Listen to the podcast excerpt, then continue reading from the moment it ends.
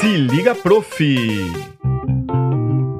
Olá pessoal, aqui quem fala é o Everton Baques com mais um Se Liga Prof.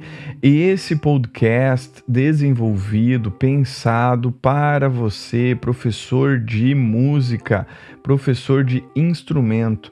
Nós estamos chegando ao sexagésimo podcast.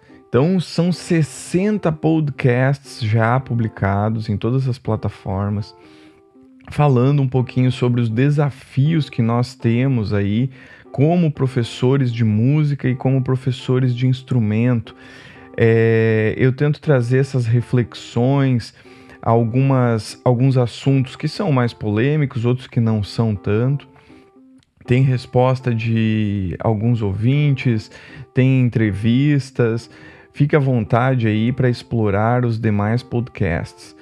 Também lembrando que nessa onda de podcasts que eu estou fazendo agora, é, estou falando sobre alguns educadores musicais e esses educadores, esse assunto, ele está no meu livro Comunicação, Arte e Educação, que está à venda na Amazon, ok? Você pode ir lá na Amazon, 24,99, bem baratinho, para que seja acessível mesmo, para que você consiga explorar um pouco mais é, tudo que eu já consegui produzir, pensando na didática e metodologia para o professor de instrumento, tá bom? Esse livro ele foi criado a partir do curso de mestrado que eu, é, que eu fiz na Unirio é, e foi muito bacana, um material muito vasto aí para tentar ajudar os colegas no desenvolvimento da nossa profissão. Então, vamos seguir agora para conversar sobre Vila Lobos, que é um dos nossos maiores compositores, um dos mais famosos que nós temos aqui no Brasil, que representa o Brasil é, mundialmente é, até hoje, com várias obras, especificamente para o saxofone. Até eu posso fazer um comentário, gostaria de fazer um comentário aqui, como o saxofone é meu instrumento. É, o Vila Lobos ele, ele fez uma fantasia para saxofone soprano dedicada ao Marcel Mull, que então naquele momento era o professor do Conservatório de Paris. E essa obra foi gravada e é tocada por grandes nomes do saxofone, também fazendo parte de muitos currículos de saxofone. Eu já toquei essa obra em mérito de estudo é, e é uma obra magnífica.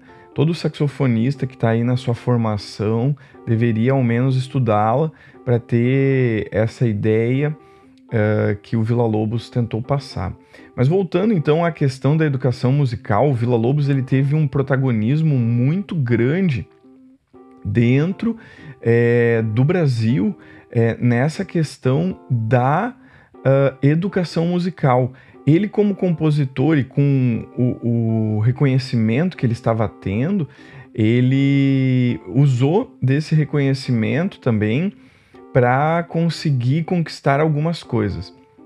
O livro que eu vou. Eu, isso tudo está escrito no meu livro, tá, gente?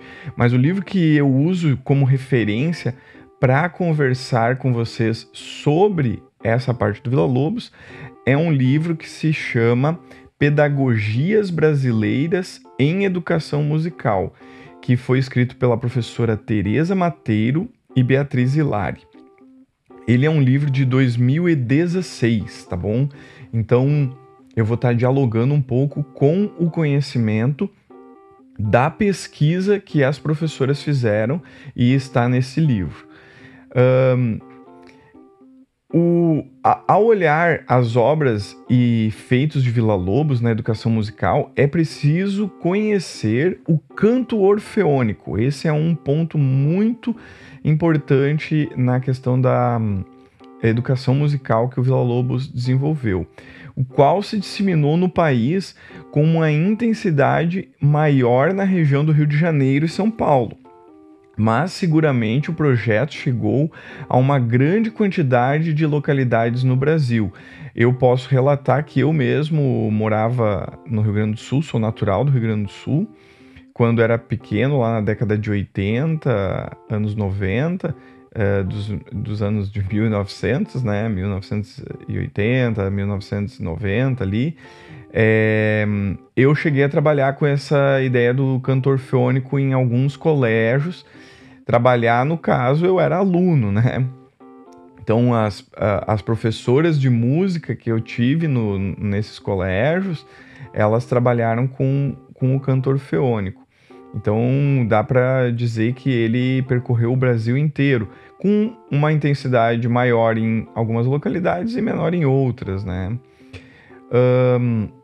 Seguindo, então, é, a, a, professora Beatriz é, e a professora Mateiro comentam que o trabalho de Vila Lobos seguia ideais educacionais que já se viam anteriormente fundamentadas uh, no método intuitivo que propunha o desenvolvimento a partir da prática.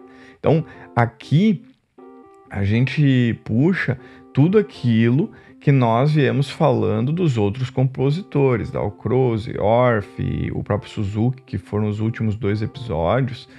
É, nós falamos é, da ideia de estar na prática. Então, o Vila Lobos, ele com essa ideia do cantor feônico, ele tinha uma ideia de que a coisa acontecesse na prática, tá? Com o trabalho do canto orfeônico, ele obteve um sucesso considerável e este projeto era promissor, mas acredito que não uh, teve sequência ou maior penetração no país por motivos políticos.